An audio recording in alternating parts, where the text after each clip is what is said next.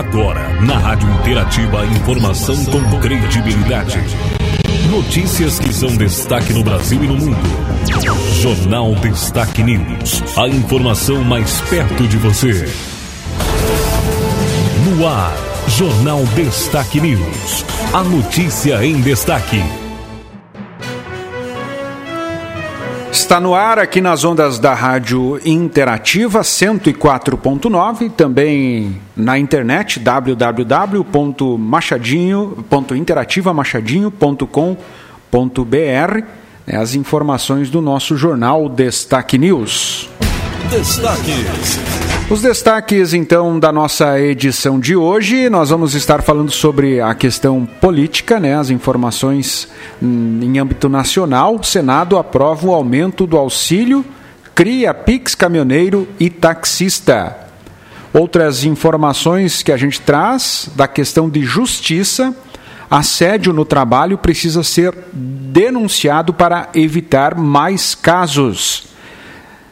STF decreta sigilo em inquérito que cita Bolsonaro no caso MEC. As informações para você aqui no nosso jornal Destaque News, sempre procurando deixar você, nosso amigo ouvinte, muito bem informado. A informação com credibilidade no jornal Destaque News. Nós vamos começando trazendo as informações então para você que nos acompanha. Mais uma vez agradecendo a todos pela companhia e pela audiência. Vamos começando as informações falando na questão política em destaque aqui na programação. Política em destaque. Senado aprova aumento do auxílio e cria Pix caminhoneiro e taxista. Vamos ouvir as informações. O plenário do Senado aprovou nesta quinta-feira o reajuste do Auxílio Brasil, a criação do Pix Caminhoneiro e de um auxílio para taxistas. A PEC, que inicialmente focava em combustíveis, se tornou uma proposta que turbina programas sociais e ficou apelidada pelo próprio governo de PEC Kamikaze. A proposta aumenta de 400 para 600 reais o valor do Auxílio Brasil e zera a fila de espera para o programa. Em outra frente, a PEC cria um voucher caminhoneiro no valor de mil reais. Para criar o programa Pix Caminhoneiro em ano eleitoral, o governo teve que aprovar um estado de emergência, como defendeu o relator da proposta, Fernando Bezerra Coelho, do MDB. Ele não vai ser uma porta aberta para a realização de novas despesas. Então, o estado de emergência, que é reconhecido, também limita a utilização de recursos para o enfrentamento dessa crise social. O texto da PEC ficou público na quarta e foi sendo modificado ao longo desta quinta-feira, inclusive durante a votação, com a criação de um auxílio para taxistas no valor de 2 bilhões de reais. O governista Flávio Bolsonaro afirmou que o presidente Jair Bolsonaro deu aval para a medida. E a implementação disso vai ser feita via regulamento, a princípio, por intermédio da Caixa Econômica Federal, que já tem uma expertise em fazer isso, diretamente para os taxistas. Né? Alguns senadores, mesmo da base aliada, contestaram a criação do benefício para taxistas, como Oriovisto Guimarães do Podemos. Para ele, esse texto cria pressões a mais em cima do governo e do Congresso. Por que dá para os táxis, por que não dá para os operadores de Uber? Qual é a diferença entre os dois? É o caso daqueles que fazem transporte escolar. E, e, também se começarmos a criar, a fazer puxadinho. Então eu acho que nós não devíamos entrar na gasolina, em hipótese alguma. Ainda não há definição de quanto será pago a cada taxista, mas o valor total que poderá ser gasto é de 2 bilhões de reais. A PEC também cria um subsídio para o governo federal bancar gastos com a gratuidade do transporte público de idosos. A proposta também aumenta de 60 para 120 reais o auxílio gás pago a cada dois meses. Todas as propostas serão válidas até o final deste ano, ou seja, de agosto a dezembro. Agora, a PEC precisa ser votada na Câmara para entrar em vigor. Agência Rádio Web de Brasília. Muito obrigado, Yuri, Yuri Hudson, pelas informações aqui na programação. Agora, ainda sobre política, o STF decreta sigilo no inquérito que cita Bolsonaro no caso do MEC. A ministra Carmen Lúcia do Supremo Tribunal Federal decretou nesta quinta-feira sigilo sobre as investigações de corrupção e tráfico de influência no Ministério da Educação. Neste inquérito consta, inclusive, citação ao presidente da República Jair Bolsonaro. O caso ganhou ainda mais relevância por suspeitas de interferência do presidente da República nas investigações. O delegado responsável pelo caso afirmou a colegas que interferências de superiores atrapalharam o andamento das investigações. As investigações do MEC devem se transformar em uma CPI no Senado. Na Câmara, os deputados aprovaram um pedido de convocação feito pelo deputado Ivan Valente para que o novo ministro vá à Comissão de Educação tratar sobre o tema. Ele era secretário executivo da pasta, ele recebia também os pastores que estão envolvidos. Eu acho que o, Vitor Godoy, nesse momento, tem o que falar sobre essa questão também e nós devemos trazê-lo aqui na Comissão de Fiscalização e Controle. A data da oitiva de Victor Godoy na Comissão de Educação ainda não foi divulgada. Em maio deste ano, o ministro esteve na comissão e afirmou não ter relação com os pastores Gilmar Santos e Arilton Moura. Ambos foram presos na Operação Acesso Pago. O ex-ministro Milton Ribeiro também teve prisão preventiva decretada a pedido da Polícia Federal. Agência Rádio Web de Brasília, Yuri Hudson. Muito obrigado, Yuri, mais uma vez aí pelas suas informações no nosso jornal Destaque News, sempre procurando deixar o nosso ouvinte muito bem informado. Vamos falar sobre eleições. TSE reajusta limite de gastos de campanha eleitoral o Tribunal Superior Eleitoral definiu o limite de gastos dos candidatos nas campanhas eleitorais deste ano. A atribuição sobre os valores é do Congresso Nacional, mas o Legislativo não deliberou sobre o tema. Por conta disso, o TSE decidiu em dezembro do ano passado que iria definir o quanto cada candidato pode utilizar. Na sessão desta quinta-feira, o ministro-presidente da Corte, Edson Fachin, detalhou a lacuna na legislação. Para os limites de gasto das campanhas eleitorais, desde as eleições de 2016,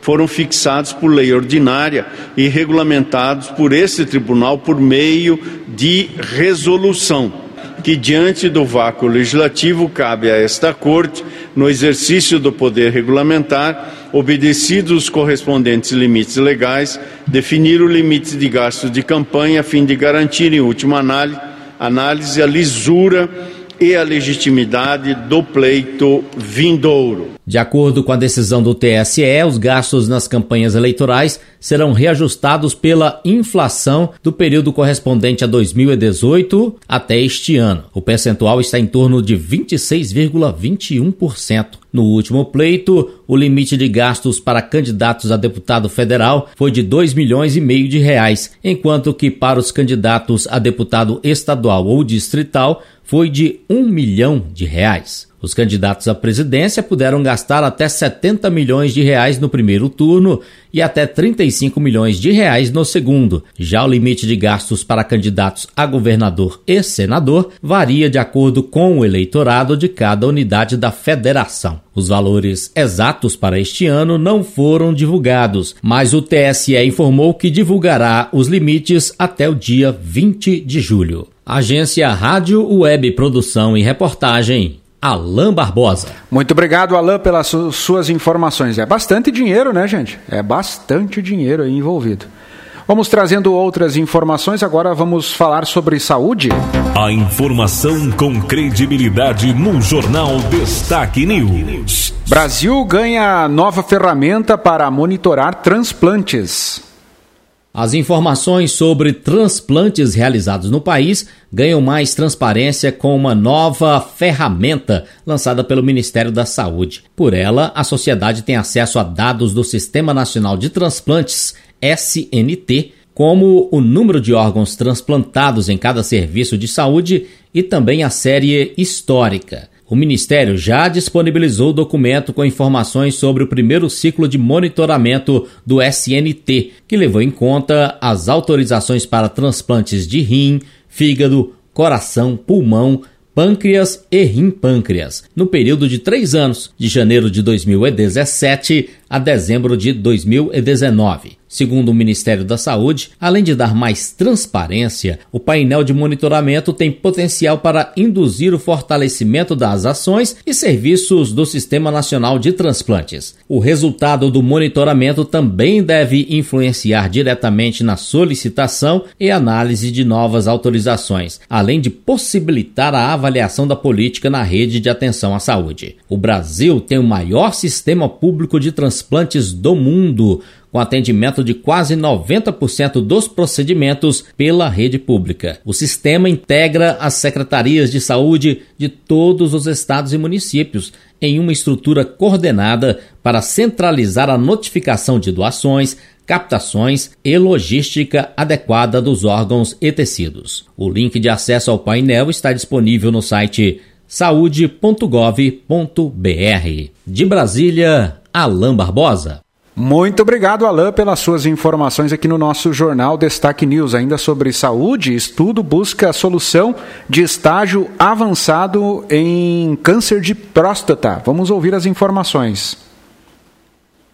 A comunidade científica ao redor do mundo tem dedicado esforços para desenvolver tratamentos que possam melhorar a qualidade de vida de pacientes com câncer de próstata. Entre eles está um estudo voltado para pacientes em estágio avançado da doença.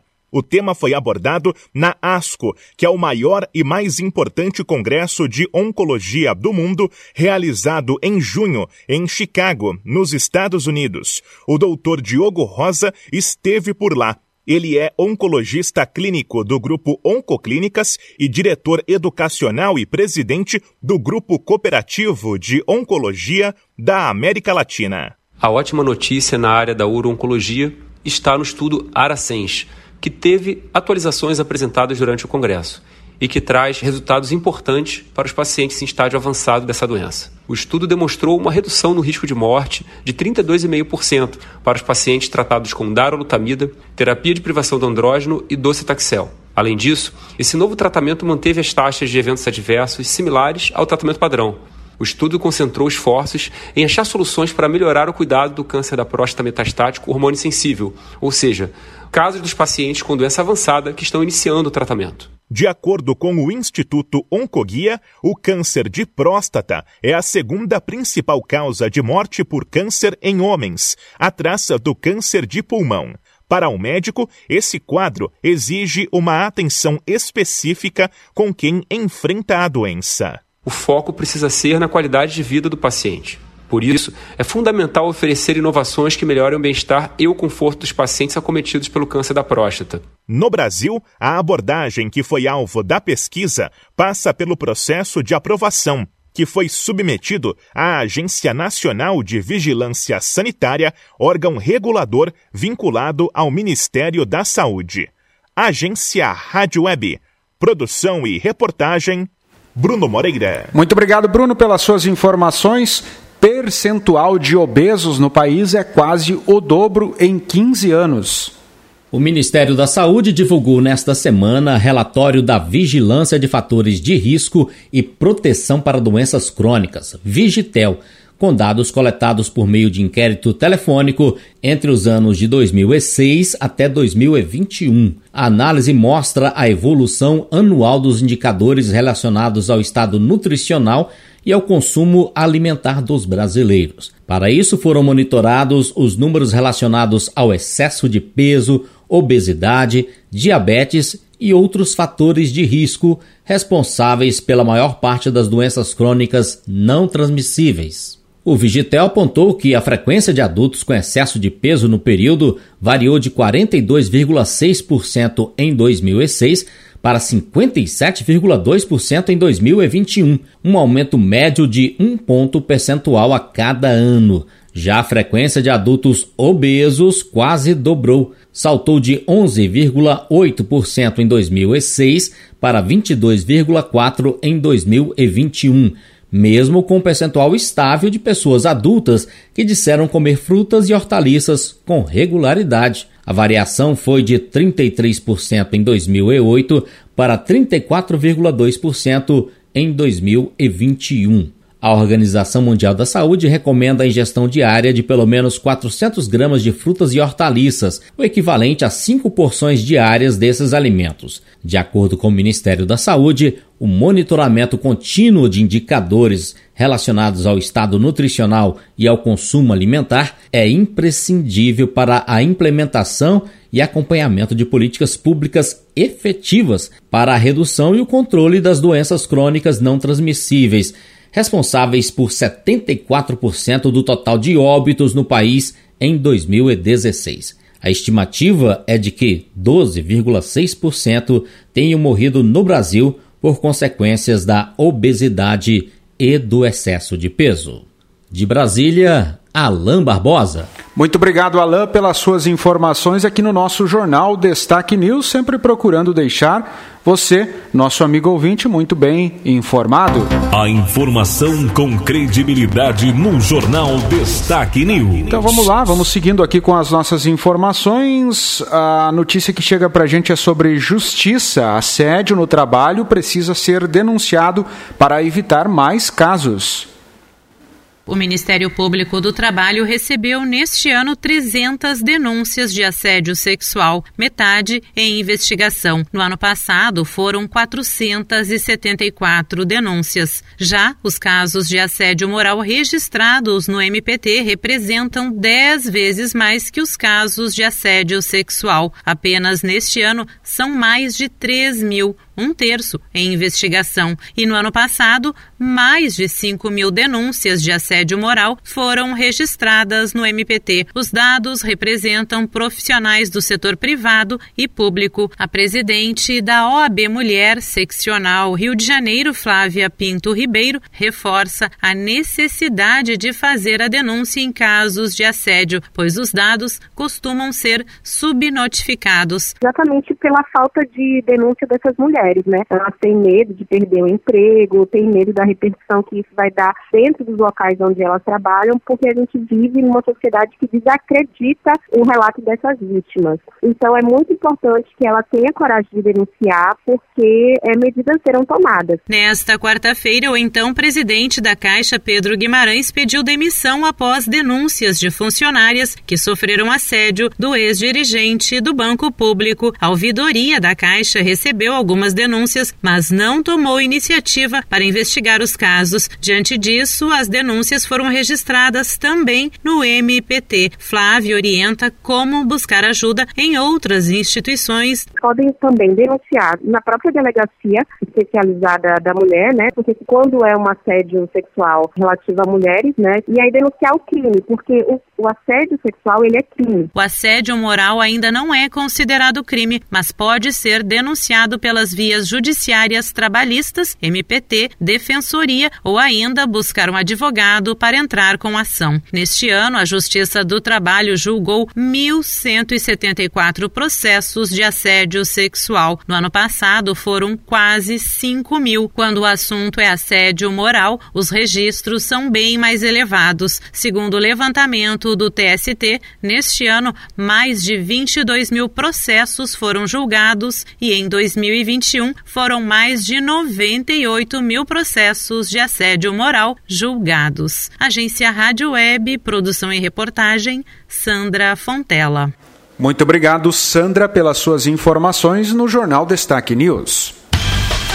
Destaques esportivos. Vamos com os destaques esportivos. Agora, na programação da Rádio Interativa, vamos falar sobre o Brasileirão, né, que está em pleno andamento. A classificação na Série A se encontra assim: primeiro Palmeiras com 29 pontos, em segundo Corinthians 26, em terceiro Atlético Paranaense com 24 e em quarto Internacional também com 24 pontos. Na zona de rebaixamento, 17 América Mineiro com 15 pontos, 18 é, o Cuiabá com 13 pontos, 19 Juventude com 11 pontos, em 20 Fortaleza com 10 pontos. Próxima rodada do Brasileirão, amanhã às 16h30, Juventude contra Atlético Mineiro. Também nesse horário, Fluminense contra Corinthians. Às 19 horas de amanhã, Santos contra Flamengo. Também no mesmo horário e dia, Ceará contra Internacional. Às 21 horas de amanhã, Palmeiras contra Atlético Paranaense. No domingo, às 11 horas, o Havaí contra o Cuiabá. Às 16 horas de domingo, Atlético Goianense contra São Paulo.